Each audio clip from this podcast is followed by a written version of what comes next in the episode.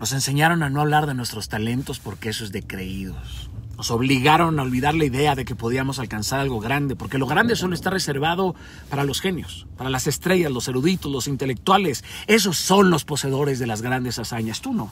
Por eso te han educado para disculparte por tus logros, sean pequeños o grandes. Nos enseñaron a callar, a no pedir, a no interrumpir, a seguir los cánones.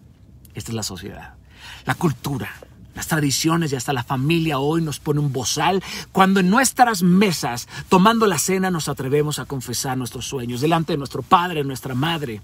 Nos han dicho que explorar nuestras capacidades nos convierte en unos petulantes. Y sí, queridos, por eso aprendimos que esta falsa modestia es igual a una buena educación, bajo la cual, por supuesto, ocultamos nuestros talentos. Lo han hecho para, para que no intimidemos, para que nuestro hermano pequeño no llore para que nuestro jefe no se sienta amenazado por tu talento, para que tu esposo no se sienta menos a un lado de una mujer llena de virtudes y capacidades y por eso nos comparan. Y en donde nos comparan ahí mismo nos entierran. Y luego nos sentimos aterrorizados y escondemos nuestros talentos, porque nos pidieron hacer exactamente lo mismo con nuestro deseo, con nuestras ansias. No fantasees tanto, Daniel, no pierdas el tiempo en eso, no insistas más en eso imposible, no seas, no seas, no seas y no se cansan de decir que no seamos lo que queremos ser.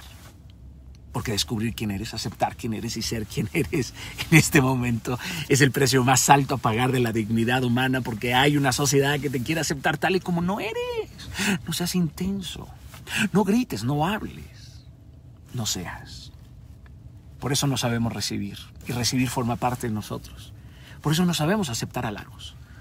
Te dicen, oye, qué bien te ves. ¿Y qué respondes? ¿Cómo que bien? No, no, no, no, ¿cómo crees? Mírame esta panza. Cuando te felicitan, ¿qué respondes? No, no, no, no fue nada. No fue nada, no, no, no. Solo hace cualquiera. Nos han enseñado a dar, pero no a recibir. Te perdiste esa clase también. Y eso nos desvaloriza, nos saca de balance. Debemos aprender a abrazar una autoestima sana que nos permita dar y recibir fundamentada en valores espirituales equilibrada. Aunque a veces estos valores son radicales y por supuesto que incomodan a la sociedad. Por eso las personas con baja autoestima no saben recibir y por ello les cuesta dar. Por eso les avergüenza celebrar sus triunfos y por esa misma razón no aprecian los triunfos de los demás. Capisci, querido. Nos enseñaron a pedir perdón, pero no a recibirlo.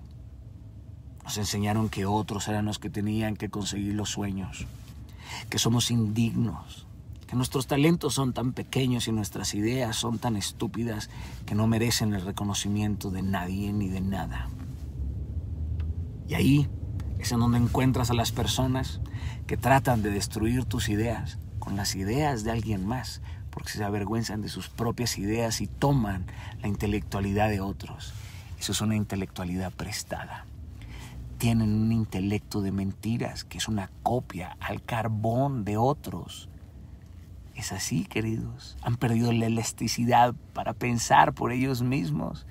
Y como les importa ser reconocidos y aplaudidos, no amados, están dispuestos a calcar el intelecto de otros. Se avergüenzan de sus ideas. ¿Sabes por qué? Porque no tienen.